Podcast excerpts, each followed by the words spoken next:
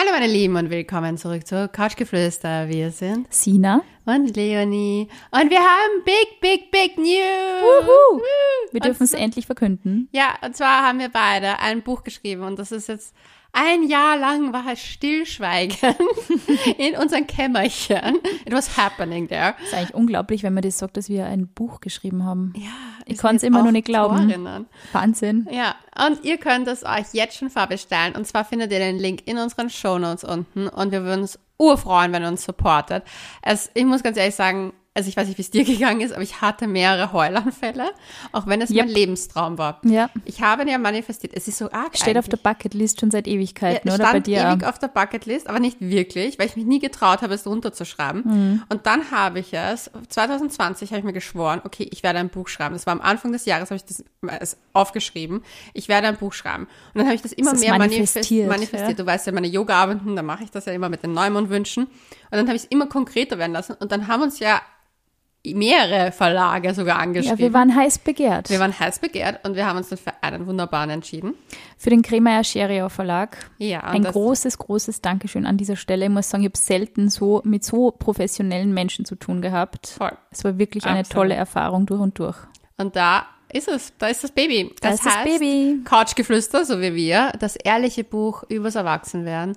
Ein Ratgeber, den ich selber gern mit Anfang 20 gehabt hätte, um ehrlich Du zu ganz sein. ehrlich, ich glaube, ich lese mir den eigenen Ratgeber nochmal durch, weil es gibt ein Kapitel und da geht's heute auch darum. Und zwar das Thema Liebeskummer. Die Leonie hat jetzt in letzter Zeit leider Gottes wieder Erfahrung damit sammeln müssen. Gleich mal, trink gleich mal beim Rotwein. Ja. Trink haben gleich mal, wir haben heute ich sehe schon, die Augen werden feucht und trink gleich mal einen Schluck Rotwein.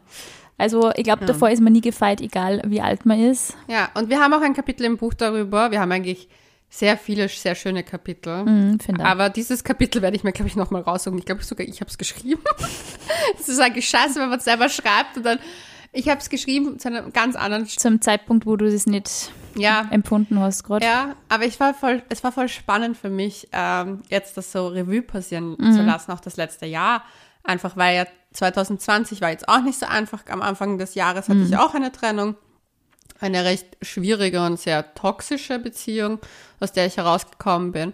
Und dann habe ich damals mir diese Tipps halt auch zu, ich habe echt viel darüber nachgelesen und halt echt viele Tipps mir geholt. Und dann hatte ich einen Yoga-Abend mit Liebeskummer, also wo ich halt das durchgegangen bin. Und daraus habe ich sehr viel auch geschöpft für unser Buch, weil sehr viele Sachen sind, die halt einfach helfen. Und ich einfach gemerkt habe, es sind ja auch die Phasen vom Liebeskummer so unterschiedlich. Am Voll. Anfang, also ich merke das jetzt bei mir, die erste Phase ist gerade am Vorbeigehen, dieses, du bist nur zu Hause, du weinst nur, dir geht's nur beschissen, du leidest wie ein Schwein. Also ich muss ganz ehrlich sagen, ich habe ich hab mich gefühlt, als ob mir mein Herz ausgerissen worden ist. Wir können vielleicht auch noch dann später drauf eingehen, warum alles passiert ist, wie es ist. Aber und dann gehst du in die nächste Phase, wo du schon wieder was machen möchtest, aber immer wieder so, du empfindest auf einmal alle also Gefühle, Ja. so Wut, Trauer, Freude, aber auch so eine manische Phase, wo du das Gefühl hast, du musst jetzt urviel machen. Es ist total schwierig. Ich finde, es ist emotional irrsinnig anstrengend, nämlich, weil du echt so geballte Emotions fühlst und irgendwie die auch gar nicht so richtig einordnen kannst, finde ich. ja. Es ist so alles auf einmal. Ja, und dann gibt's halt natürlich dann Leute, die da mit so tollen Tipps kommen wie, alles wird gut, dann war er halt nicht der Andere. Mütter haben auch Oh, schöne bitte. Söhne. Wenn, wenn das einer noch sagt, ich hau dem in die Fresse, ernsthaft. Ich bin wirklich wütend. Wenn Ja, meistens kennen man so Tipps von, von, von eure Omas und solche Sachen, denen kannst du nicht in die Na. Fresse hauen. Na, ich habe einen, einen Tipp habe ich gehört mal. Also das hat eigentlich, habe ich das nicht offiziell bekommen, sondern es hat eine, äh, wurde mir heute ja zugeschickt. Ich habe ja auch eine kleine Umfrage Da zu den irrsinnig schlimmsten, gute Sachen dabei, Leonie. schlimmsten Tipps. Ähm, und da hat einer, hat einer den Tipp bekommen, naja, aber du wirst in einem Jahr darüber lachen. Oder schau mal, denk drüber nach, wie du dich in einem Jahr darüber fühlen Also ich habe mich danach, also nach meiner Trennung, äh, ein Jahr danach eigentlich genauso beschissen gefühlt wie vorher.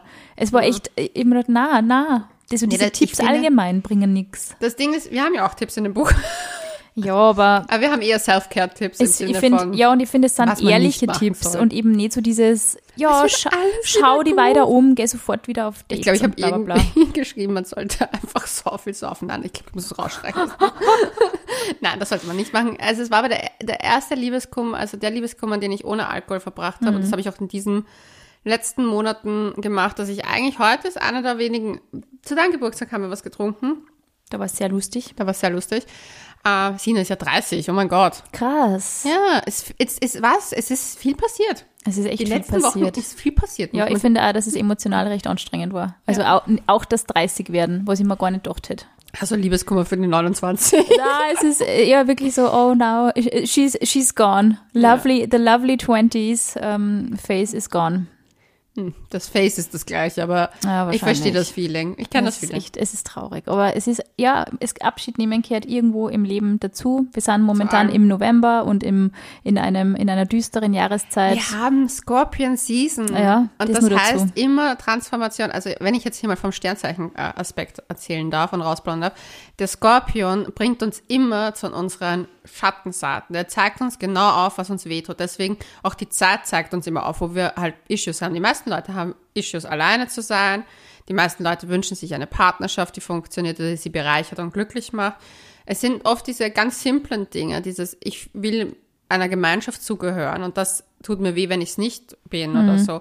Und du wirst genau auf deine Schattenseiten hingewiesen. Auch zum Beispiel jetzt die kommende Zeit wird Weihnachtszeit. Das heißt, es sind Familienthemen, die Ja, es aufkommen. wird nicht leichter in den nächsten Wochen. Und der Skorpion ladet ein, das zu transformieren und zu sagen, okay, ich schaue mir das jetzt in der Zeit vor allem mal an, im November. Ich mache wirklich Me-Time und schaue mir meine Schattenseiten an, mein inneres Kind, was verlangt noch Heilung, was fordert noch so, hey, darum kümmere ich mich. Und deswegen dachten wir auch, dass diese Folge endlich loslassen heißen soll, Und weil genau. irgendwie muss man das ja am Ende des Tages und es ist so beschissen hart. Ich Und weiß noch nicht, wie ich das schaffen soll. Ich, ich wollte eben gerade sagen, wir haben natürlich auch geschaut, dass wir diese Folge auch vielleicht zum Zeitpunkt machen, wo die Leonie auch schon drüber reden kann, weil das ist jetzt natürlich schon länger als heute her und es ähm, ist zwei Monate her. eben Mehr deswegen. Also wir haben auch versucht, das irgendwie so ein bisschen ähm, sanft anzugehen, dass die Leonie da nicht irgendwie sich ausgebeutet fühlt oder das Gefühl hat, sie muss über was reden, worüber sie noch nicht reden möchte. Obwohl ausgebeutet ist ein falscher Zugang. Ich glaube, dass man muss auch mal vorab sagen, dass die Trennung ja auch deswegen stattfand, weil ich es öffentlich gemacht habe und man mich so gefunden hat. Das ist in deinem Berufsfeld halt immer so ein Thema, gell?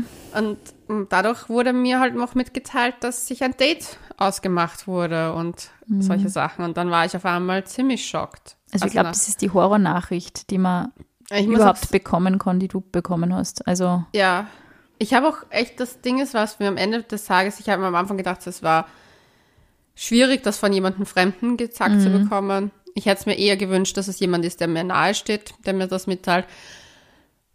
Es, am Anfang wollte ich es auch nicht wahrhaben. Am Anfang habe ich ja darum gekämpft und alles dafür getan. Eineinhalb Monate. Dann habe ich herausgefunden, dass ich schon ersetzt worden bin mit jemand Neuen. Das war dann der Tiefpunkt. Und seitdem fällt es mir aber auch leicht, darüber zu reden, weil ich eine gewisse Distanz bekommen habe, weil für mich war die Beziehung bis zu dem Punkt perfekt. Alles. Und danach war es es nicht. Auf einmal, und da war mein Traumschloss wurde zerstört von jemandem, den ich nicht kenne, die mit dieser Nachricht um die Ecke kam. und nicht einmal persönlich, sondern halt auch über Instagram. Ja, weil ich halt das, das Telefonat verneint habe, weil ich mir gedacht habe, was will die jetzt von mir? Mhm. Und dann habe ich die ganzen Chats gesehen und die Anrufe und dass das halt geschrieben worden ist und es war halt einfach eins zu eins so wie mit mir geschrieben Mhm. worden ist und ich habe mich damals schon ersetzt gefühlt, aber dann war ja noch das im Raum, dass wir halt irgendwie schauen, dass wir zusammenkommen oder so. Und ich kam mir so verarscht vor am Ende des Tages, wie es dann trotzdem ein Nein war, nämlich, Mhm. dass er mit mir Schluss macht und nicht ich mit ihm in Mhm. Wahrheit. Und das hat mich so am Ende des Tages, oh, jetzt war ich doch sentimental, verletzt, aber das, was mir den Rest gegeben hat, wie ich gesehen worden, äh, gesehen habe, dass ich ersetzt worden Mhm. bin, nämlich mit jemand noch neuen, wo ich mir dann gedacht habe, so krass, für mich war das so die schöne Beziehung und so perfekt, Mhm. aber anscheinend nicht für ihn. Hast du irgendwie mal in der Zeit vorher so ein bisschen Verdacht geschöpft, dass er vielleicht irgendwie so auf Dating-Plattformen oder so unterwegs ist oder dass irgendwie das was nicht passt oder so? Gar nicht. Und angeblich war es halt auch echt erst in dem Moment, wo wir, wir hatten einen Streit. Und dann angeblich erst danach, weil er das Gefühl hatte, dass er sich nicht fühlt und so. Und ich will ihm da jetzt auch nicht absprechen, dass das nicht stimmt oder was weiß ich. Aber ich denke mir halt, wer so einen Schritt geht, schon gleich auf eine Dating-Plattform geht, obwohl das noch nicht mal ausgesprochen ist, und zwar instant, der will halt auch nicht mehr in der Beziehung sein. Der, Das heißt, er hat sich das schon vorher überlegt. Und es ist auch sein gutes Recht, aber es wäre halt nett gewesen, mir das vorzusagen. Ja, voll. Und ich mich nicht eineinhalb Monate So hinzuhalten ein bisschen, oder? Ja, ich habe nämlich nach dem Gespräch, wer weiß, nochmal nach Wien gekommen. Nach dem Gespräch auch eine Nachricht bekommen, dass ich die wunderbarste, tollste und einzigartigste Frau war, die er je getroffen hat in seinem Leben. Und ich denke mir dann, solche Nachrichten sind halt nicht das Gescheiteste, was man bekommen kann. No. Weil vor allem, wenn du jemand bist, der nicht abschließen kann und nicht abschließen will, Das ist klar. dann hängst du halt an jeden einzelnen kleinen Nachrichtenfetzen, der dir jemand hinwirft. Und in Wahrheit warst du die Qual. Und meine Mama hat was Urschönes gesagt. Sie hat gesagt, sie hat ihn einmal angesehen und hat sich gedacht, entweder wird der Mann meines Lebens oder wird er mein schlimmstes Erlebnis ever. Und das war's. Deine Mama ist so arg. Ja, aber die hat das gesehen. Die hat das Deine Mama sieht, also ich habe ich hab ihn ja nicht kennengelernt, aber ich finde es immer so Mhm. cool, weil deine Mama hat wirklich diese Dinge immer sehr knallhart auf den Punkt gebracht. Ja. Und das muss ich echt sagen, das, dafür muss man Mamas lieben. Ja. Weil es ist, sie, sie sehen diese Dinge einfach aus einer Vogelperspektive, aber gleichzeitig halt auch irgendwie so aber semi-involviert. aber aber, sie es ist, es so ist ein, begeistert. ja, ja, es hast mir erzählt, ja. Sie war so begeistert und sie war echt so, sie hat gesagt, sie hatte, sie hatte die Angst, dass er meine größte Enttäuschung wird. Weil sie hätte es mir gewünscht. Oh Gott, jetzt fange ich wirklich schon an zu heulen. Vielleicht doch nicht, nicht ready für die Folge, aber ja, es geht halt darum, endlich loszulassen. Und das Ding ist halt, ich hänge halt Uhr an ihm. Noch an diesem Bild, was wir hatten. Und ich habe halt einfach gemerkt, so, es tut weh, egal wie ich damit umgehe. Das Einzige, was mir irgendwie geholfen hat, jetzt die letzten Tage, war einfach mich in, Ar- oder Wo- Wochen heulen und mich in Arbeit zu vergraben. Mehr hilft nicht. Aber am Ende des Tages, es bringt halt auch, es, diese Tipps sind halt immer nett gemeint. Ich, man nimmt sie den Leuten auch nicht übel, weil sie nicht in der Situation stecken oft. Aber man denkt sich halt so, hey, ganz ehrlich, also wir wissen alle, dass es irgendwann mal aufhört. Das weiß auch ich. Nur In der Sekunde fühlte sie wie ewig an. Du, ich habe mir ja damals, wie das die Trennung war, wo das halt jetzt so eher schon für mich auch klarer war, okay, das ist äh, zu Ende, das war so nach nach einem Monat circa, habe ich mir das neue iPhone bestellt. Und ich habe gesagt, okay, wenn das ankommt, dann werde ich darüber reden können. Und das waren genau diese zwei Monate, die es insgesamt sind von, der, von dem ersten Streitpunkt bis zum Ende. Und das war für mich so das, das Timeline. Und es war auch so mein Geschenk an mich selbst, so, du gönnst dir das jetzt. Aber ich habe mir dann auch gedacht, so, okay, es ist so krass, weil du halt dieses, du weißt, okay, du musst halt bis zu dem Punkt mindestens aushalten, dann heulst du nicht bei jedem Tag. Dann heulst du jeden zweiten, dritten Tag. Es dann wird du, wenn- weniger, ja, aber es ist immer noch schlimm. dann kommen so Sachen wie, du kannst schon Spaß haben. Und dann fühlt man sich aber schlecht, wenn man Spaß hat. Und dann denkt man eine Sekunden dran und dann hat man keinen Spaß mehr. Ja. Es ist also ein bisschen Self-Sabotage, findest du da irgendwie? Aber wenn man es vielleicht für, für einen Moment vergisst, dass man voll Herzschmerz hat. Und irgendwie ist das Gehirn dann so, hey, da war was. Fühl wieder hin auf Oh Gott, habe diesen ich das Schmerz. erzählt? Ich habe von gestern auf furchtbar. heute geträumt von den beiden. Na, Das ist so schier. Und das Ding ist, ich habe das ja auch rausgefunden, oder halt eine Sache habe ich rausgefunden, weil ich einfach intuitiv, ich habe so einen Schmerz in meinem Körper gespürt. Und das kann mir keiner erklären. Ich habe wirklich, ich habe keine Ahnung, was das war. Und ich habe einfach gewusst, dass, dass da irgendwas war. Und dann bin ich auf die Instagram-Stories von einem Mädel gegangen und habe das gesehen mit so Herzchen und habe mir gedacht, so, passt, super, fuck you. wie schnell kannst du dann wieder gehen, gell? Ja, das Ding ist, ich glaube halt, für mich war es halt so schön und so gut, weil es die erste gesunde Beziehung war. Bis, mein erster Freund war auch gesund, aber der ist ja leider verstorben. Ähm, und das war halt, wo ich sage, okay, das war auch eine gesunde Beziehung, aber danach hatte ich keine gesunden Beziehungen mehr. Also und halt auch die erste Beziehung, da war ich noch so jung, da Ja. ist man anders. Mit 30 bist du halt einfach anders wie mit 19. Und es war halt die erste Beziehung seit sehr vielen Jahren, wo ich das Gefühl habe, dass sie gesund ist. Aber für ihn war es normal. Für ihn war es halt, Aber das weißt du ja nicht, oder? ich glaube, für ihn war es nicht so. Er hat mir jetzt gesagt, eine Beziehung probiert man. Ich in meinem Fall probiere keine Beziehungen. Okay, aber das ist auch schon wieder, das ist so wie, wie ein Wein, den probiere ich, ob er mir schmeckt oder nicht. Ja, das Ding ist halt, so. jeder weiß, dass ich Borderline habe. Er wusste das. Er hat sich mit meiner Mutter darüber unterhalten. Er wusste, er hat sogar mit meiner Mutter darüber geredet, wie er mit mir, mit mir umgehen kann, wenn ich so, so wenn es mir nicht gut Mhm. geht oder so, weil es halt doch eine Krankheit ist und nicht immer unter Kontrolle. Ja, durch dieses eineinhalb Monate nicht wissen, was Sache ist, hat das so weit getriggert, dass es Mhm. mir richtig beschissen geht. Und das, das zum Beispiel verzeih ich ihm nicht. Mhm. Weil egal wie scheiße man eine Beziehung findet, man kann das fair lösen, mhm. indem man klar ist, ehrlich ist und einfach nicht nur, ich mache das jetzt für dich, dass ich alles tue und dieses Hinher. Da kennt sie keiner aus, das ist ja. furchtbar. Vor allem, weil für mich fühlt sich ja alles so viel extremer an. Das ist halt nicht, also es ist halt absolut. Ich finde das auch so faszinierend. Es gibt so viele Menschen, die irgendwie einen Liebeskummer haben und die vielleicht da wirklich aus langen Beziehungen rauskommen und die so gefasst sind. Und für mich war das auch immer das so unverständlich, weil ich halt auch bei meiner ersten Trennung gelitten habe wie ein Hund, wirklich. Ja, du hast ja echt lange dran gehalten. Es ist wirklich, es war einfach so erster Boyfriend und ich bin halt auch, ich stimme irrsinnig schwer auf andere Menschen ein und das war einfach furchtbar. Also ich, ja. wie gesagt, ich kann das extrem gut nachvollziehen. Ich bin auch die Letzte, die sagt, ja, in der Situation würde ich nicht sagen, let the man go, weil ich weiß, wie schwer es ist, irgendwie das nach kurzer Zeit, nach einigen Monaten irgendwie schon ja, dass man da irgendwie auch so einen Stress kriegt, hey, jetzt sollte die aber bald mal drüber hinweg sein oder so. Weil manche Leute sagen das, manche Leute gehen einfach komplett anders mit dem um. Und ich war auch nie die Person, die sie nach einer Beziehung sofort in die nächste hauen kann. Das ist für mich nie möglich gewesen. Ja. Und ich glaube, also immer meine Vermutung ist auch so ein bisschen, dass man, also wenn auch wer sagt, so, ja, das probiert man halt mal und so, wahrscheinlich ist das vielleicht eh sogar eine halbwegs gesunde Herangehensweise einer Beziehung, aber ein Mensch, der halt wahnsinnig emotional, vielleicht ein bisschen vulnerabel ist mhm. und der sich schwer tut, sie auf Lebensumstände, auf andere Menschen einzustellen, der sich dann mal eingestellt hat, dem dann zu sagen, so, ja, pff, ja, vergiss es, in ein paar Monaten ist eh wieder alles normal und so. Das ist halt irrsinnig, irrsinnig schwierig und echt kontraproduktiv für die Person in der Situation. Und gerade eben dann vielleicht mit einem Ex-Partner oder Partnerin, die ja. vielleicht sehr leicht weitermachen kann, ja. konfrontiert zu sein und dann zu sehen, okay, pff, also mir ist es damals eben auch so gegangen, ich habe dann auch irgendwie mitgekriegt über Ecken, dass halt mein Ex-Freund sofort irgendwie losgegangen ist und sie halt irgendwie Gespusis gesucht hat und ich war so, was? Also das war so auch die erste Erfahrung das mit dem Weltbild. Thema. Ja, ich meine, wie geht ist das? So zerstört. das du, wie, du hast diesen Menschen so im Kopf, ja. dass der Mensch nicht so ist. Das Ding ist, ich habe von ihm eine, ich habe von ihm gedacht, dass er ein extremst hohes Werte, also Wertevorstellungen hat. Sogar ärgere als ich. So mhm. arg wie du circa. Schau, du bist auch schon so ein bisschen so, so moralisch auf einem, auf einem hohen, ähm, ein nicht Ross, aber so ein Rösslein. Ein, Pen, ein Pony. Ich reite am Pony herum. Ihr seid auf den Rössern gewesen und ich war am Pony. Ja, man ja. färbt ab anscheinend.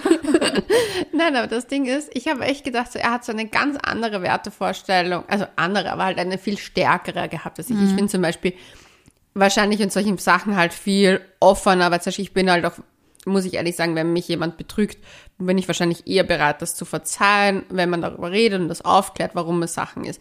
Und für mich hatte er diese ganz klare Wertevorstellung und die einfach in der Sekunde zerbrochen, wo das alles passiert ist. Und das ist halt das, was mich halt so schockt, jetzt auch im Nachhinein, ja. einfach auf welchen Typ Frau auf einmal er abfährt, wo ich mir denke so, wow, ja, und ich finde also der Punkt, der Punkt, ähm, dass das dann auch gleich ja, über Social Media so halbwegs öffentlich gemacht wird. Also ich würde zum Beispiel, wenn ich, wenn ich mich jetzt trennen würde, ich würde halt, ich wäre jetzt nicht die Person, glaube ich, und ich weiß, dass das halt wahrscheinlich ist es leicht gesagt und keine Ahnung, wie es in der Situation wäre, aber ich wäre nicht die Person, allein aus Respekt vor der anderen Person, die ich vielleicht verlassen habe, dass ich da sofort mir auf irgendwelche Stories taggen lasse oder irgendwie Postings mache mit der gleichen Person so kurz danach. Ich, bin, ich wäre nicht die Person, die sowas macht. Also das wäre ich auch nicht. Und was ich halt so schlimm finde, ist, dass ich mir im Nachhinein so bedeutungslos vorkomme. Mhm. Das gibt da halt dann genau das Gefühl. Deswegen, ich finde halt so ein bisschen, ja, es ist halt für die Beziehung fast ein bisschen pietätlos, wenn man sofort losgeht und sagt so, ja, passt, okay, dann bin ich halt da und da auf Instagram, keine Ahnung, und zeig mir mit irgendwem. Und auf der anderen Seite, finde ich, wirkt es immer so, als ob man der, der Person, der man eh schon wehgetan hat, eins auswischen möchte, irgendwie so, haha, schau her, irgendwie. Und mhm. dann frage frag ich mich, ich weiß jetzt nicht, ob das in der Situation so war wie bei dir, aber mhm. da frage ich mich halt dann, ist das jetzt irgendwie so ein so ein ganz geringes Selbstwertgefühl, das man damit aufwerten muss, dass man einer Person, der man eh schon Leid zugefügt hat, nur mehr Leid zufügen muss, damit man sich nur geiler fühlt oder so, keine Ahnung. Ja. Oder ist es einfach ein bisschen so Dummheit, dass man so, also, ich check's nicht, wann ich markiert werde oder wann ich irgendwie Stories mache, Man muss ja dazu sagen, er hat das ja nicht gerepostet, was markiert worden ist. Das ist ja das, was ich gefunden habe, weil ich einfach... Ein guter Stalker bin. Nein, weil ich meiner Intuition gefolgt bin. Das ist richtig krass. Ich war diese Intuition damals so hart gemerkt. Ich habe es genau gewusst. Ja. Und du hast mal geschrieben, ich weiß es. Ich, du weißt, man weiß es einfach. Du spürst diesen Schmerz. Und das Ding ist, ich habe ja, ich, ihr wisst ja alle, ich gehe ja zu Heilmasseurinnen und whatever. Dann mache so Joni-Eck-Rituale. Und ich habe das einfach in meinem Körper gespürt, dass der Sex mit jemand anderem hatte. Mhm. Und das hat so weh getan. Und weißt du, was ich so faszinierend finde? Du kennst Dieter von Tees. Ja. Du kennst, du weißt die Geschichte, dass sie mit Marilyn Manson Ja. verheiratet war.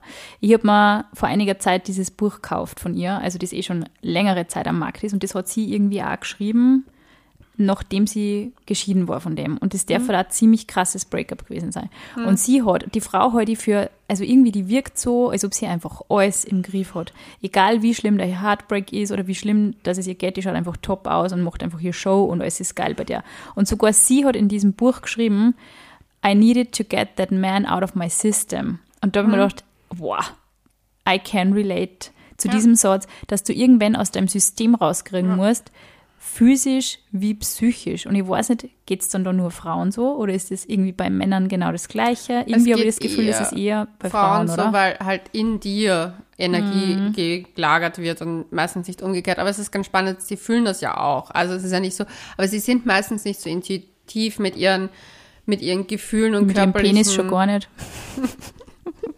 Ja, anscheinend denkt doch meistens nur ihr Penis, wenn ich mir das so anschaue, aber ist egal. Äh, ich will ja nichts hier als äh, bissig. No, no judgment. Nein, aber es war halt so, für, für mich, ich habe im ganzen Körper das gespürt und es hat mir so weh getan. Es hat Mhm. mir halt mein Herz verbrochen. Sicher, ich meine, du hast die Person eine lange Zeit lang äh, jeden Tag gehört, gefühlt, gesprochen, gelesen und auf einmal ist diese Person irgendwie weg und Aber das ist es ja, das ist das Härteste. Ich habe das jetzt überlegt, also ich habe ja für mich ein bisschen reflektiert, was sind so die Dinge, die jetzt nach der ersten Trauerphase, ich glaube in der ersten Phase sollte man einfach nur heulen und zu Hause sein. Ich hatte das Problem, dass ich nach wie vor The Show Must Go On gespielt habe. Ich bin instant danach, also es ist rausgekommen, ich bin auf ein Shooting gefahren.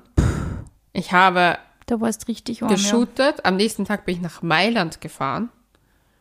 War mit einer Pressekon Pressesache in Mailand für zwei Tage, wo ich irgendwann mal dann hinter einer Glaswand geheult habe, bis dann halt die Verantwortliche auch rausgekommen ist und halt, dann habe ich ihr das auch alles erklärt und so. Das war voll süß, die haben sich um mich dann gekümmert und halt ein Teil der Gruppe hat es dann auch gewusst. Aber es war halt so, okay, immer lächeln, immer versuchen, der Show must go on zu zeigen und zeitgleich aber in, zerbricht in dir alles, was, an was du geglaubt hast. Und ich hätte mir gewünscht, in der Zeit nicht den Job zu haben, den ich habe, Ja. sondern einen Job, wo ich mich vielleicht einfach nur hinter Mails oder hinter dem Computer stecken kann und einfach allein abtippe, Büro sitzt und einfach nur irgendwie einfach nur funktioniere. Weil ich konnte eigentlich nicht mehr als funktionieren. Ich habe in der Zeit auch nicht gut, ich habe das, wenn ich gelacht habe, habe ich gemerkt, es ist einfach ein, so, nicht ich. Das war einfach so, hm, ich versuche jetzt einfach so zu tun, als ob ich glücklich wäre, ich habe keine Ahnung, was ich mache. Und das hat mir, sehr- ist mir sehr schwer gefallen. Also ich war, weiß auch, dass die erste Phase ist einfach wirklich dazu da, Trauer zu empfinden. Und dann in der zweiten Phase, in der ich mich jetzt, glaube ich, befinde, ist diese Phase, wo man sich neu eruiert. Und da kann ich ganz ehrlich sagen, ich habe jetzt angefangen, wieder so viel Yoga zu machen. Also das, was mir Spaß macht, das ist ja bei jedem was anderes. Bei mir ist es Yoga. Wo ich aber auch mit den Leuten bin, aber gleichzeitig für mich.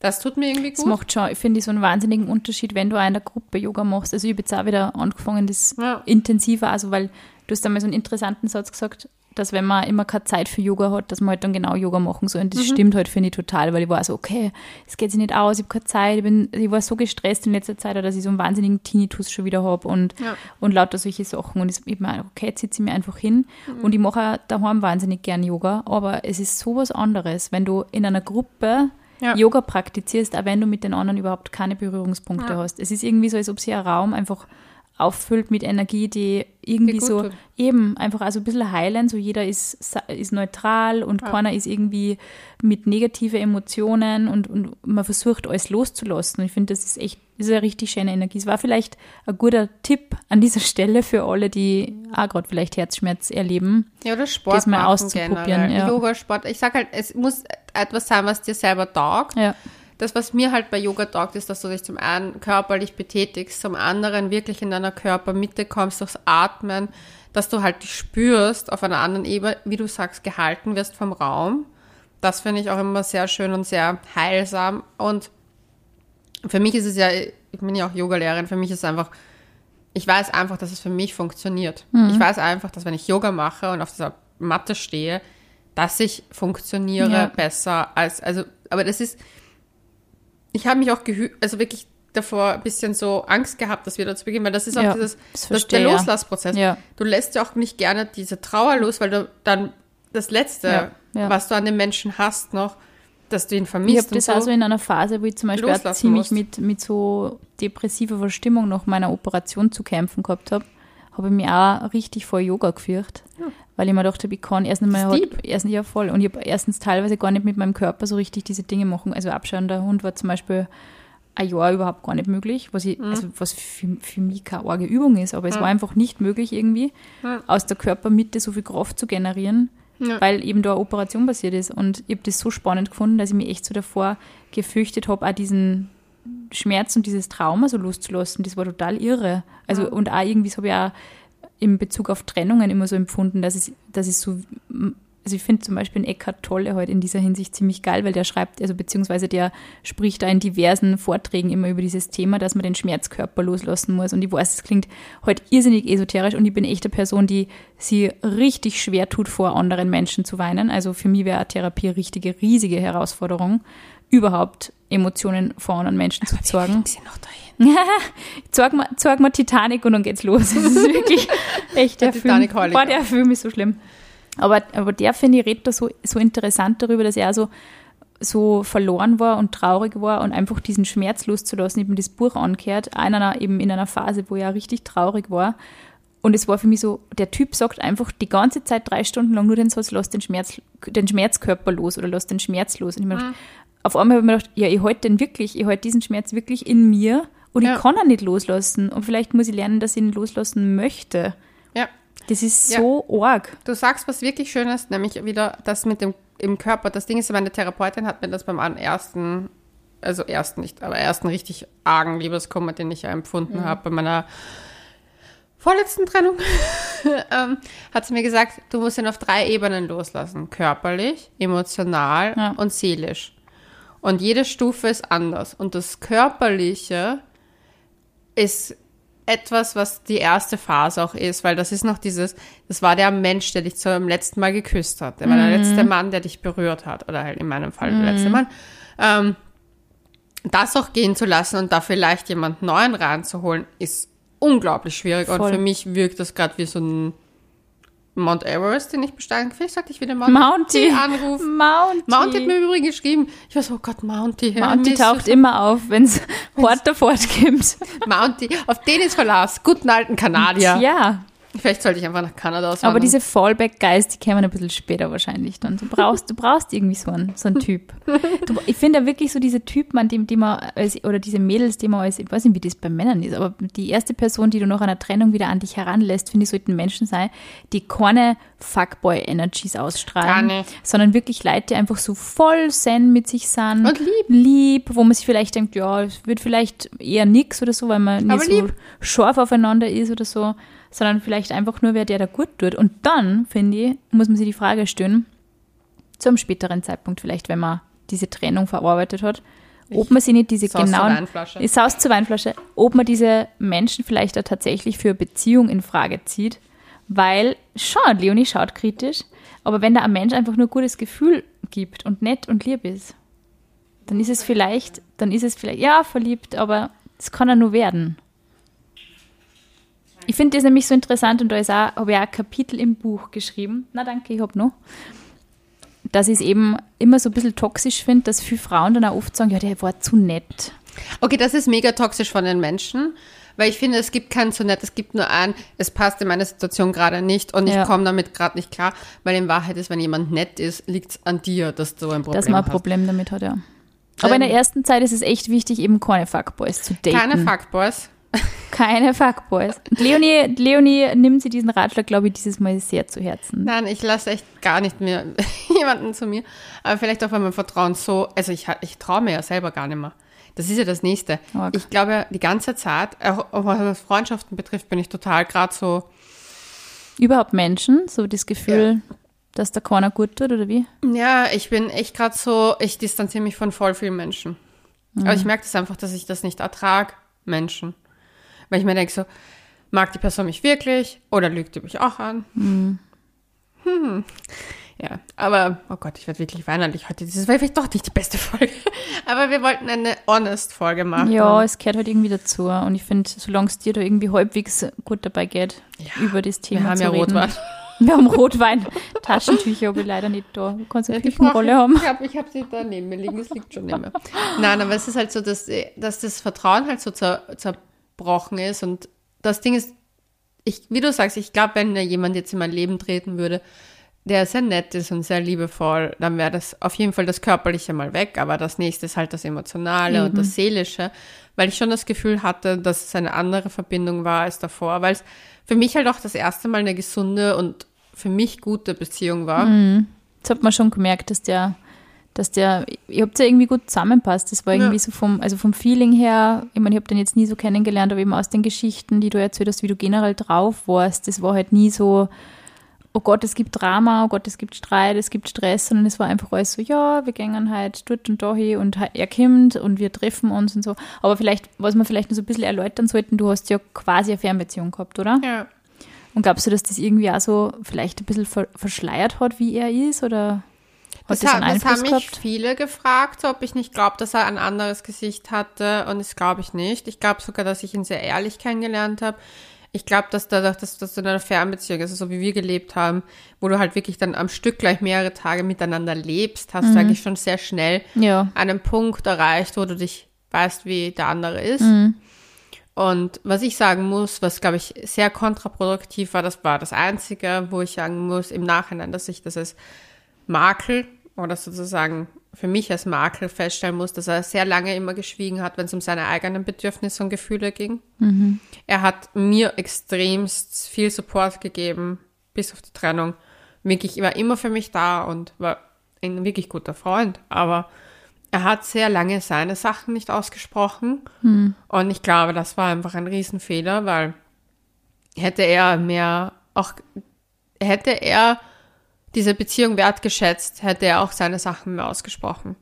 Weil ich hatte das Gefühl, jetzt so rückblickend, dass es halt, er hat sie nicht ausgesprochen, weil es für ihn nur ein Ausprobieren war und ein Schauen. Und es war ein okay. Und er hat ja sich committed dazu. Ich meine, er ist super oft nach Wien gekommen. Und das ist jetzt nicht der unglaublich Mörder-Act von Berlin nach Wien, aber es war halt auch eine Zeit, wo Corona war und wo man nur Zug fahren konnte. Und es ist halt doch eine Zeit und eine Ja. Geldfrage gewesen auch. Und das hat er gemacht. Also da muss ich ihm sagen, da hat er auch definitiv nichts sich irgendwie zu Schulden kommen lassen, wenn man so sagen kann. Aber was mich halt schon im Nachhinein stört, ist, dass ich halt jetzt mir denke, er hätte viel öfter sagen können, wenn ihm was gestört hat oder dass man öfter über seine Sachen auch redet und nicht nur über meine Sachen. Ich nehme halt super viel Raum an. Das ist halt einfach meine Art. Aber du kennst mich. ähm, und Aber du sagst ja nie zu wem, hey, du darfst nicht über deine Sachen reden, ich rede jetzt über meine Sachen. Also hey, man muss halt sich den Raum nehmen. Eben, und das, ich finde, dass das auch eine gewisse Eigenverantwortung bedeutet, wenn man erwachsen ist, dass man einfach eine Beziehung auch nach seinen Bedürfnissen mitgestaltet und halt nicht nur der stille Beobachter oder Teilnehmer ist. Aber ich glaube, das war das Problem. Ich glaube, dass er die Beziehung nicht so ernst genommen hat vielleicht und deswegen nicht so mitgestaltet hat. Das Schlimme ist, glaube ich, dass, ich glaube, man, man fängt halt dann immer an, sich in den Kopf des anderen reinzudenken und so. Der hat das wahrscheinlich so und so gesehen ich nicht. und er hat es wahrscheinlich so und so gesehen. Das, ich glaube, dass das echt, also ich habe das auch gemacht, mein Gott, aber ich, glaube, versuch's dass man da echt raus, raus muss aus dem ich Kopf vom anderen. mich, also das ist auch etwas, was ich von meiner Heilmasseurin gehört habe. Mhm. Sie hat gesagt, so, hör auf, ihn zu analysieren. Geh nur von deinen Gefühlen aus. Was fühlst du? Was fühlst du? Ich wirklich so.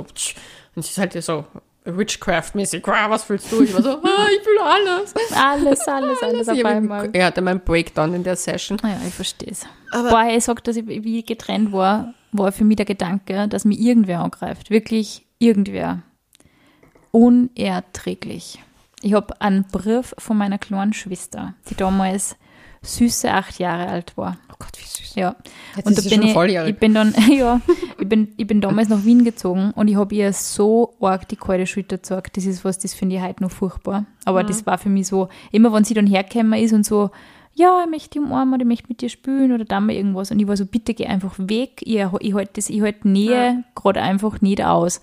Und es war einfach so viel los in meinem Kopf. Und im Nachhinein war das so, fuck, was jetzt habe ich letztes Jahr, wie ich dann meine ganze Wohnung halt so aufgeräumt habe und halt alles wirklich, was der das einfach in der, in der Kiste dann und wie ich wirklich so diese ganzen Erinnerungsstücke und Briefe neu sortiert habe, habe ich diesen Brief gefunden und einfach so gerät. Das Weil es war so, puh, puh. ein Mensch, mit dem du verwandt bist. Also ich, ich komme nicht einmal zu dir durch. Ja, aber das ist ja, ich glaube halt, das war halt für mich auch jetzt das, die ersten Wochen und Monate, Mhm. also das erste Monat, das Härteste, dass man da halt auch, man kriegt das nicht hin. Mhm. Man, man hat das nicht, das Gefühl und zum Beispiel Man spürt es ja überhaupt nicht richtig, finde ich. Es ist so wie nicht. im Watte gepackt, ganz komisch. ganz ein weirdes Gefühl. Und danach willst du einfach nur Sport, also ich war, jetzt bin ich in der Phase, wo ich Yoga machen will, wo ich mich Sport, sportlich betätigen will, wo ich mich fühlen will. Und ich weiß auch, dass es dann wieder besser wird. Und ich habe meine Ups und Downs. Heute ist vielleicht nicht so der beste Tag, äh, weil es mir halt auch schwerfällt. Weil zum Beispiel schon, was ich merke, ist, dass ich es wegschiebe oder weggeschoben habe die ganze Zeit und mir nicht anschauen wollte, weil es einfach zu Ich habe jetzt auch schmerzhaft viel war. gewundert, dass du so, ich habe das immer gesagt, dass ich, das habe ich eh öfter einmal gesagt, dass ich schon arg finde, dass du die so gut hältst eigentlich. Und du warst auch nie so, also, also ich hätte das nicht geschafft. Ich war, ich war, ich war damals aggressiv, ich war traurig, habe einfach zum Rennen Aber ich angefangen. bin auch aggressiv gewesen. Ich war zum Beispiel meiner Mutter gegenüber meinen Eltern nicht sehr nett. Und das hat mir, das tut mir auch leid dann, Voll. aber ich, das ja, man Ding, kann einfach nicht. Ja, aber zum Beispiel, ich bin halt gerade so, dass ich, also nachdem das passiert ist, war ich so, alle meine Energien geht, gehen in die Arbeit, weil wir haben ja das Buch noch zu Ende bringen müssen und das ist halt für mich so, was sind die Prioritäten in meinem Leben? Und dann denke ich mir noch immer so, tja, Bitch, ich werde erfolgreicher als du.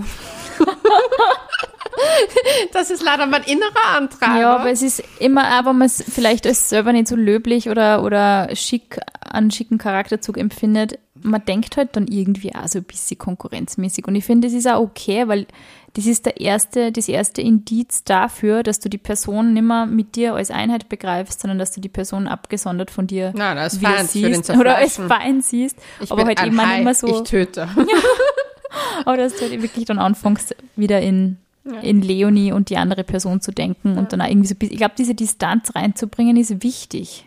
Es ist super wichtig, aber das Ding ist, es ist halt dann so schwer, weil das Ding ist, auch jetzt so, ich hänge so hart an den Menschen, Es ist aber so halt, Hassliebe im wahrsten Sinne, gell? es ist nicht so, dass ich mir denke, so Gott, ich will ihn jetzt zurück. Es Mhm. ist eher so dieses, wir hatten es schön, für mich war es ja perfekt, für ihn nicht.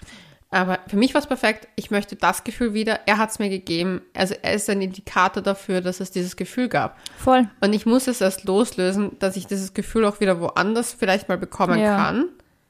Ich meine, das ist mir jetzt eh jetzt auch wurscht, aber es ist halt so schrecklich, einfach sich dann. Man braucht die Hoffnung. Es ist einfach so. Du kannst nicht einfach, du, also man kann nicht davon ausgehen, diese Person war jetzt alles für die. Du, du brauchst diese Hoffnung und musst, und du musst so denken in Richtung, ich weiß, dass ich das einmal gefühlt habe, ich weiß, dass ich es wieder fühlen kann, wenn ich bereit bin dazu. Ja, aber es, Aber es ist halt schwer. So an, weißt du, das Ding ist, ich denke mir halt die ganze Zeit so, erst der Typ hat schon jemand neuen. Es ist, Ja, ich dann krieg ist der nicht einmal ein Date hin. ja. Also ich krieg nicht mal ein Date hin.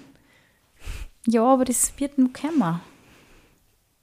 Das ist, ich glaube, man muss wirklich auch so ein bisschen nicht den Wettkampf eingehen. Ich weiß eh, aber es fällt mir halt schwer. Und das ist Voll. für mich so dieses Thema, wie lasse ich diese Sache los? Weil Hm. auch das Loslassen, dass es das einfach nie wieder wird. Egal was ist. Es wird nie wieder das sein. Auch wenn ich diesen Menschen wieder begegnen werde, es wird nie wieder das sein, was zwischen uns war. Nie Hm. wieder. Und das kann man in jeder Situation. Auch Freundschaften haben das. Da gibt es einen Streit und danach wird diese ja, Freundschaft wenn nie wieder so das. ver verbrannte Erde ist und wenn Ja. wirklich Sachen gesagt und getan werden, die einfach nicht wieder gut zu machen sind, dann, Dann ist es schwer. dann ist es wirklich schwer. Aber, auf Aber- der anderen Seite, man, man, ja, Ich meine, ich weiß, was der lame Plan ist. Ratschlag, aber du weißt, dass man daran wächst. Ja, ich weiß eh, aber das Ding ist halt, für mich ist halt so, momentan, wie lasse ich los? Erste Phase Trauer, jede Emotion, egal, Ja. auch nach der ersten Phase, zulassen, weinen, Wut. Ich bin auch urglücklich manchmal. Manchmal bin ich wirklich glücklich, weil ich mir Ich finde, denke, dass diese Phasen gar nicht so wie, wie, Mein wie beschrieben wird, die sind ja nicht so, finde ich, so synchron, sondern es ist immer so, einmal ist Wut, dann ist man wieder gut drauf, dann ist man wieder so, traurig. im Übrigen braucht es ja Wut. Das Ja. hatte ich ja ganz lange nicht. Ich hatte ja keine Wut, bis ich gesehen habe, dass ich ja selbst ja, weil er ein. Nice Guy war. Das ist das Problem an die Nice Guys. Ja, Deswegen mag ich Die die, sind Fuckboys. oft gar nicht so nice. Deswegen liebe ich die Fuckboys. Im Übrigen haben wir bald einen Fuckboy bei uns sitzen. Ihr könnt uns auf Couchgeflüster.vienna. Äh, Also wir werden da eine äh, Story machen dazu und zwar ähm, Deine Fragen ja, sammeln. deine Fragen.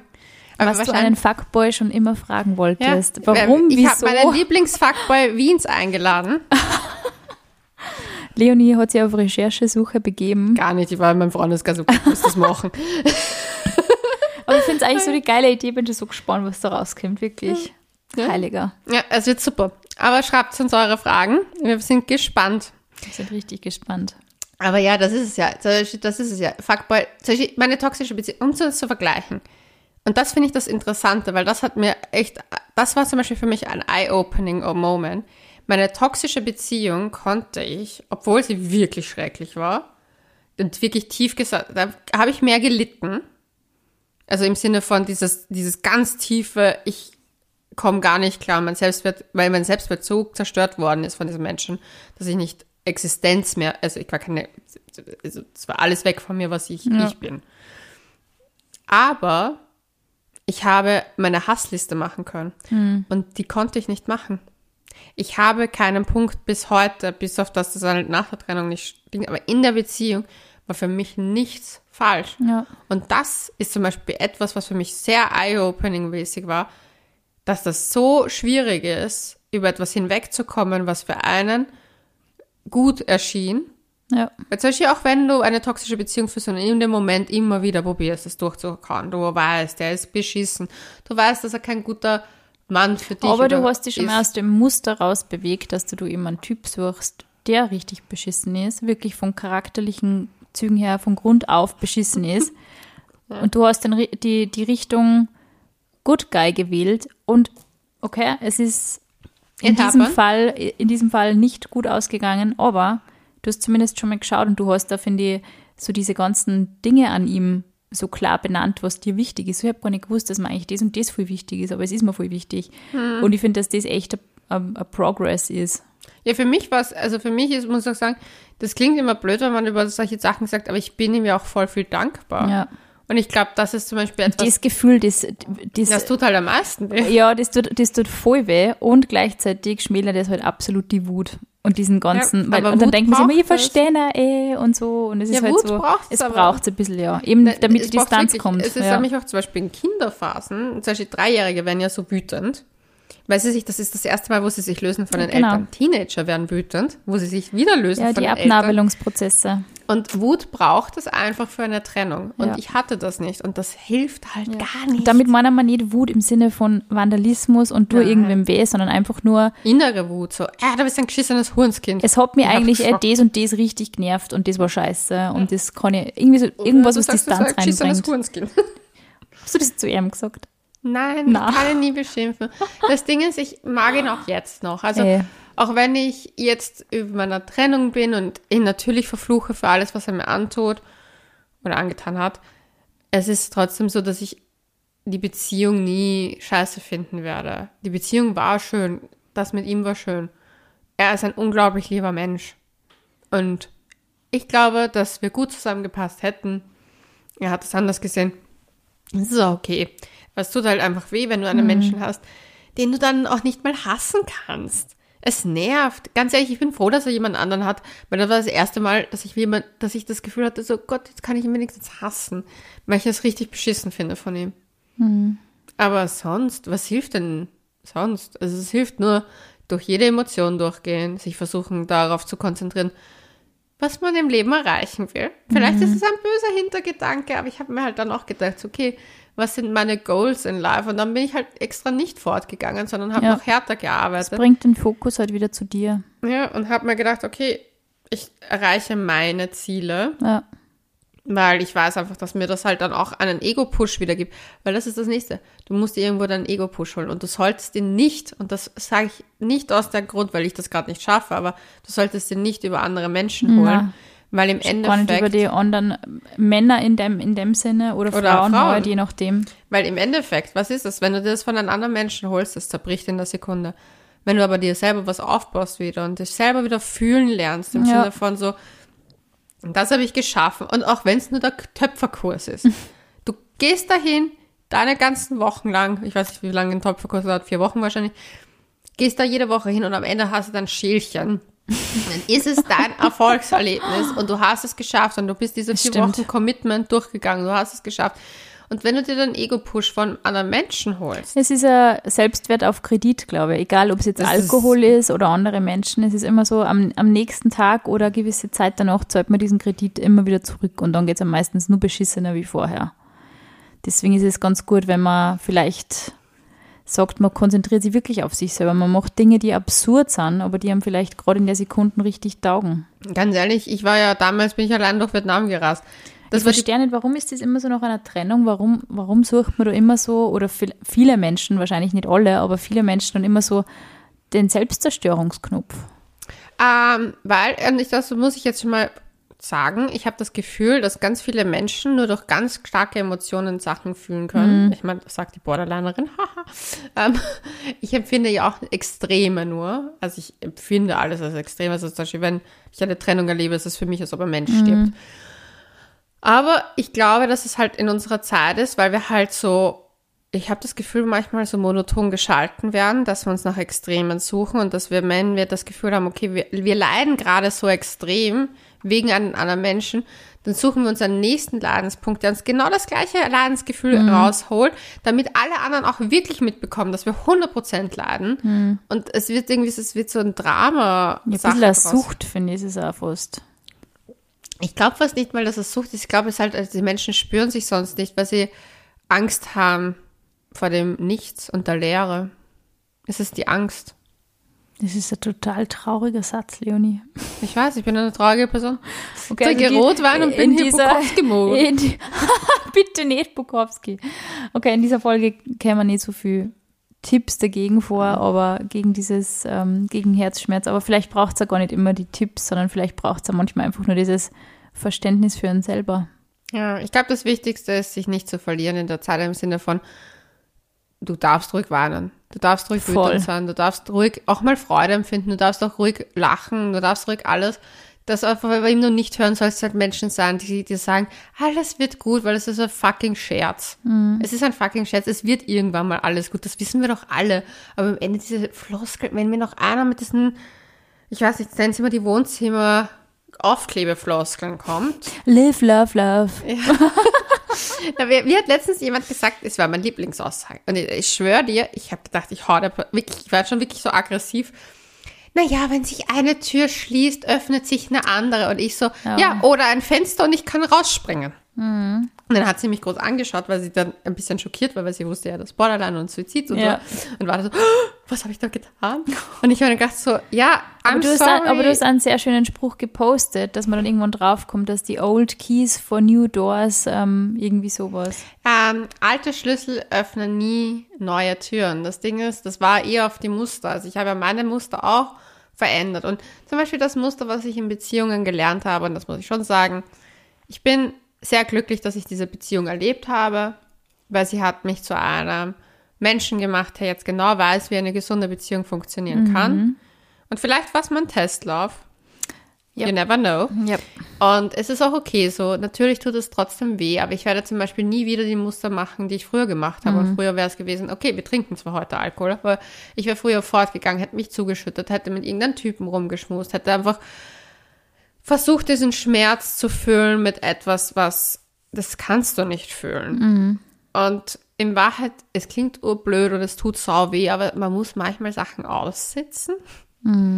Und jetzt sitze ich das eher aus. Ich habe das einmal gehört, so, es, es ist nicht so, dass der Schmerz mit der Zeit weniger wird, sondern dass man irgendwie um den Schmerz herum wächst. Und ich finde, das ist eigentlich eine ganz schöne Metapher. Irgendwie ist es ein bisschen wie ein Baum. Ja. Der ich halt diese Dinge ich hab Auch nimmt. eine gute Metapher. Oh Gott, wir hauen jetzt die Metaphern raus. Aber ich finde, findest du nicht auch wirklich, dass du so, also wenn du, also es ist ja nicht nur so, dass alle diese Floskeln und Sprüche irgendwie Schaß sind. Also es gibt gute es und gibt, es gibt schlechte. Sprüche, an denen glaub, kann man sich wirklich gut Es gibt orientieren. einen guten. Und den habe ich gelernt damals, wie mein Ex-Freund gestorben ist. Das hat mir damals eine Therapeutin gesagt und gesagt, Leonie, diese erste Trauerwelle ist wie ein Tsunami. Sie reißt dir alles weg, an was du je geglaubt hast. Und danach baust du es auf. Und danach kommt aber die nächste Welle. Und die nächste. Und die nächste. Und jedes Mal verändert sich jedes Sandkorn, wie es liegt. Aber das Ding ist bei Wellen, die Abstände werden länger, die Wellen werden schwächer. Und so fühlt sich das mit der Trauer an. Und so fühlt sich das auch mit Liebeskummer an. ja, Am voll. Anfang ist es ein Tsunami. Am Ende sind das die Wellen, die halt immer wieder kommen. Wenn jetzt zum Beispiel über das Thema reden, und ich glaube halt, das ist auch wichtig, dass man Freunde hat, mit denen man darüber redet. Und zwar nämlich wirklich redet und gesehen wird in seinem Sein. Und da kommt kein blöder Spruch daher, ja. sondern hey, du kannst dich jetzt echt mal Dings, aber auch Freunde, die ich rausholen, indem sie sagen, weißt du was, Leonie? Das war bei mir so, Leonie, wir gehen jetzt dahin. Leonie, wir machen jetzt das. Leonie, das. Zum Beispiel, ich habe diese Movember Challenge bei The Wild Thing geschenkt bekommen von der ähm, Ownerin, also der Geschäftsführerin von der Julia. Die hat mir das geschenkt, weil sie halt gewusst hat, dass es mir nicht gut geht auch. Und ähm, hat gesagt, so, magst du den Movember machen? Und ich war so voll dankbar für dieses, für dieses, diese Chance, etwas zu machen, was mir gut tut und was ich mag. Und mhm. das sind aber die Dinge, weißt du, das sind die Sachen, die wichtig sind dass du halt Leute hast, die da für dich da sind, die dir zuhören, dich sehen, zeitgleich aber dich rausholen, ja, immer wieder aus dem Loch. Und zwar nicht in der ersten Woche, sondern halt merken, okay, du brauchst jetzt noch die Zeit, dann lässt du, lässt du die Person halt auf der Couch liegen. Und dann nach einem Monat denkst du dir so, komm, wir gehen mal was trinken, ja. komm, wir machen mal ein nestes Essen, komm, wir gehen da und dahin oder lass uns mal was Neues ausprobieren. Ich finde halt, das Ding ist halt, die Leute haben halt auch immer nur so eine eingeschränkte Sicht von, wie man Liebeskummer bewältigt. Liebeskummer bewältigt man nicht, indem man 50.000 Partys feiert und sich niedersauft und ja. mit Typen rumschmust oder mit Mädels rumschmust oder whatever, sondern in Wahrheit muss man das, was man mit dem Partner gehabt hat, mit anderen Menschen wieder machen. Das mhm. heißt, eine tägliche Kontaktbasis haben äh, wissen, dass man sich auch verlassen kann. Dass man so Sachen macht, wie zum Beispiel einfach gemeinsam Film schauen. Mhm. Mein bester Freund hat mich einfach nach der Trennung zum Filmschauen eingeladen und das war das Schönste, was mir passieren konnte, ja. weil es mir etwas gegeben hat, was ich ja mit meinem Partner sonst ja, gemacht habe. Voll. Und da geht es nicht nur um Feiern und Saufen und was ich, sondern die Dinge, die man mit dem Menschen getan hat, die, den man halt vermisst in dem Moment. Mhm. Ja, voll. Ja. Aber jetzt haben wir nicht wirklich gesagt, was man, was man, was kann man machen, um endgültig loszulassen. Ich finde, du hast eh schon super viele Tipps genannt jetzt, oder? Ich würde sagen, verbrennt die Sachen. Ich bin auch Typ. Ähm, Burn all the bridge. Ich bin, auch, ich, bin auch, ich, bin, ich bin auch ganz stark dafür, dass man Dinge zumindest komplett aus dem Sichtfeld räumt. Oh Gott, ich habe ich hab leider, hab leider was Gefährliches gemacht. Was hast du gemacht? Ich habe einen kleinen Zauber gemacht. Was ist der Zauber gewesen? Es war kein guter einen Voodoo-Zauber gemacht? Ja, ich habe alle Sachen, die ich noch besitzt ha besessen habe, in eine Box getan, ein bisschen gezaubert. Und und, Hex, Hex. Ja, Hex, Hex. Und in die Ostecke geschoben. In die Ostecke? Ja, Ost Ist das negativ? Ja, zum Neubeginn. Ah. Gebunden. Mhm. Ich glaube, ich muss jetzt brennen. Alles muss wieder brennen. muss es wieder in die Westecke verbracht und dann muss Boah. es brennen. Aber ich weiß zwar nicht, was das heißt, aber ich sag mal richtig krass. Boah. Boah. ja, aber ich war so, soll ich das wirklich tun? Also ich habe sofort an dem Tag, wo mit mir Schluss gemacht wurde, Hast du gebrannt? Alle Fotos, die ich gehabt habe, damals hat man nur Fotos ausgedruckt. Ich hatte auch ausgedruckte Fotos. Und ich habe sie sofort verbrannt in, in dem Ofen. Ich, hab das, äh, ich, ich, ich muss liegt sagen, noch in der Ostecke. Ja, ich muss sagen, das ist was, das bereue im Nachhinein sogar, weil es einfach so eine junge Liebe war, die natürlich schön gewesen wäre, wenn ich diese Fotos nur hätte, muss ich ehrlich sagen. Also jetzt vor allem mit dem 30. Geburtstag hätte ich irgendwie so ein paar Fotos so von dem, was der wir waren ja doch langsam irgendwie, wir waren 18, wir waren unterwegs, wir waren fort, ich habe da Fotos ja, verbrennen gemacht. hättest du es nicht müssen. Eben, aber es war damals mir echt oft weg damit. Das war ja, meine erste weg. Intuition. Ich bin durchs Haus gerannt wie eine Wahnsinnige und habe diese Sachen in einen riesigen ich Mülleimer gehauen. Ich kann mir richtig vorstellen, das ist so ein riesiger Mülleimer hinter Ich bin Skorpion, ich kann, ich kann damit nicht anders umgehen. Für hm. mich war das sofort Ganz weg damit, wirklich. Es war für mich, es war eine reine Intuition, einfach alles abhängen, alles weg. Ich, also, und ich habe tagelang nicht geschlafen und ich bin halt zum Beispiel so, ich, mein, ich finde, du gehst super healthy mit dem ganzen Thema um. Ich habe mir am Anfang, ich Monate gebraucht, bis ich mal gerät habe.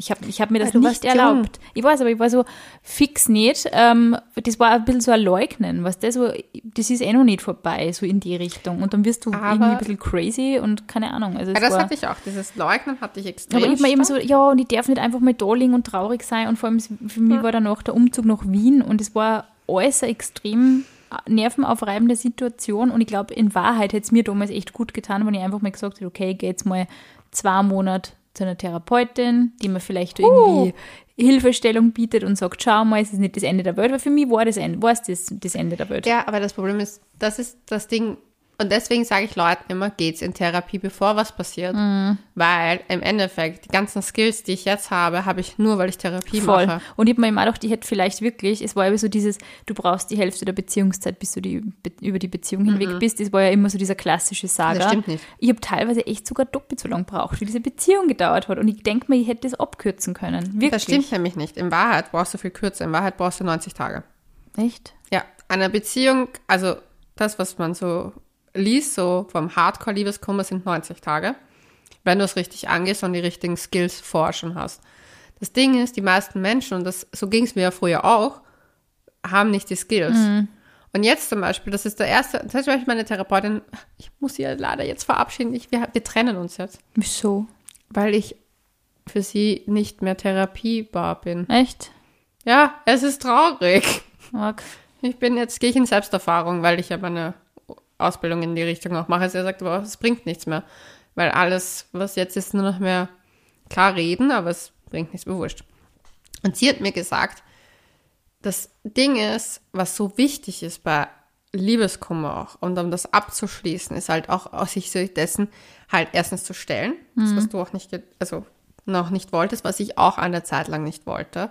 Aber durch das ich jetzt die Skills habe, die sie mir ja beigebracht hat, schon im ersten Liebeskummer, kann ich damit halt, weiß ich halt genau, dass ich mir Zeit gebe, Ja, voll. das hinnehme.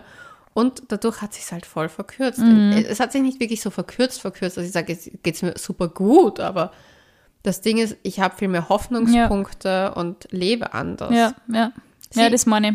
Genau das meine ich. Aber ich sag's ganz ehrlich, jeden Menschen, der die Chance hat, in Therapie zu gehen, bitte nimmt diese Chance wahr, geht in Therapie. Ich weiß, es klingt manchmal urblöd, wenn man nur kleine Probleme unter Wie Anführungszeichen hat. Liebeskummer unter. Anführungszeichen, aber es ist halt echt Aber es kein ist, kein, kleines es ist Problem. kein kleines Problem. Und das Problem ist, wenn du es nicht gescheit aufarbeitest, hängt dir das dein Leben lang nach. Voll. Weil ich kenne Frauen in meinem Umfeld, die betrogen worden sind, die wirklich scheiß Sachen erlebt haben und seitdem ein Ego-Issue haben. Also wirklich so Issue des Jahrhunderts, was ihr Mhm. Ja, ist ein selbst betrifft. Trauma. Es ist das volle Trauma. Ja, und das habe ich zum Beispiel, muss ich ehrlich sagen, ich meine, ich wurde auch betrogen auf eine Art und Weise.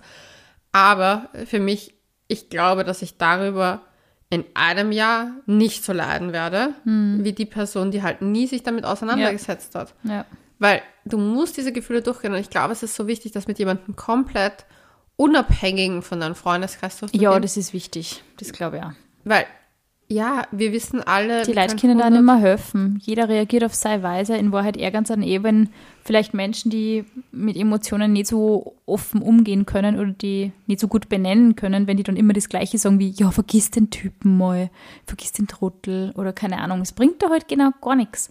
Vor allem, weil das eine beschissenste Aktion ist. Ja, ever, weil aber es ist halt irgendwie so, ich glaube, dass die, die Leute halt einfach auch irgendwie so natürlich auch mitleiden mit dir und irgendwann reicht's einfach und dann denkt man sich, bitte, du musst jetzt über das hinwegkommen, weil es ist einfach schlimm für alle anderen zum Zuschauen, wie es der Person schlecht geht. Aber eben genau dann ist eigentlich eine Therapie super, weil die Person einfach so einen sachlichen Blick auf die Situation hat, nicht eingebunden ist, nicht involviert ist, Ja. die, die Partei nicht kennt persönlich, vielleicht Ja. nicht genau weiß, was vorgefallen ist, sondern nur so circa aus Erzählungen. Ja, nur deine Ich-Perspektive. Und Genau. das Ding ist halt, jeder hat seine eigene Wahrheit.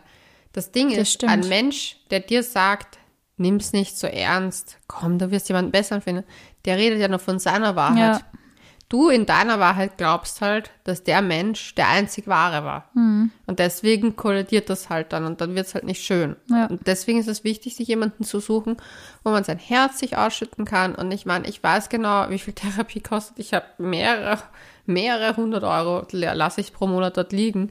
Aber das ist mir mein Seelenheil wert. Und das Ding ist, jetzt kann ich damit viel besser umgehen oder kann viel besser funktionieren, auch im Liebeskummer. Und das hat sie sehr schön gesagt. Zum Beispiel meine Therapeutin hat gesagt, das ist das erste Mal eine gesunde Beziehung geführt. Aber vielleicht hast du auch das erste Mal einen gesunden Liebeskummer. Und Uh. das war so für mich so, das war der, die letzte Sitzung. Ich war so, okay, that's deep. Ja, uh, ja voll. Weil das Ding ist, es ist ein anderer Liebeskummer, als ich ihn sonst kenne. Es ist kein selbstzerstörerischer und Ja. es ist auch kein, ich hasse diesen Menschen und Ja. es ist kein, natürlich möchte ich gewisse Dinge niederbrennen. Ganz ehrlich, gib's mal Feuerzeug, ich fackel alles nieder. Nicht in meiner Wohnung. Aber es ist so gefühlt so, ja, ich bin dankbar für das, was passiert ist, aber ich möchte es loslassen, aber auf eine Mhm. gute Art und Weise. Ich möchte im Frieden davongehen. Und deswegen versuche ich gewisse Steps zu befolgen, Mhm. wie auf mich schauen. zu sagen, was sind meine Prioritäten? Wo kann ich mir wieder was Gutes tun? Was erlaube ich mir, obwohl es zum Beispiel vielleicht zu viel kostet, wie zum Beispiel Therapie kostet viel oder ein kleiner Spa-Urlaub mit der Freundin. Das kostet auch viel, aber was kann mir gerade Gutes tun Voll. und bringt mich über diese Zeit? Und natürlich ist der Gedanke da, dass es irgendwann mal besser wird. Der ist immer irgendwo da. Aber ich weiß auch, wenn das jetzt nicht in den nächsten halben Jahr passiert, ist es auch egal, weil am Ende des Tages weiß ich, ich habe mein Umfeld, ich habe meine Therapeutin, nicht mehr lange, aber ein bisschen noch. Ich habe nächste Liebeskombinat. na, ich schwöre ich habe eine Liebeskummer mit der Therapeutin mal. Und dann, ich konzentriere mich halt auf meine Ziele. Also ich glaube, das ist halt das Wichtigste. Man muss halt sich denken, okay, was sind die Ziele im Leben? Und ich glaube, zum Beispiel mein Ziel ist, eine Familie irgendwann mal zu haben. Deswegen Ja. weiß ich, dass ich dafür auch wieder mich fit machen muss. Und den rauf aufs Liebeskummer- Pferd. Ja, und wieder rein ins Feld. Wenn's, wenn's bereit bist und Renn ins Feld rein. rein ins Feld ist gut. Ja, das ist wie sehen, wie so ein so Football, werde ich so passen. Ja, du machst das ja eh voll gut. Also wie ich damals da gehängt bin, das möchte ich nicht. Ah, du warst jung.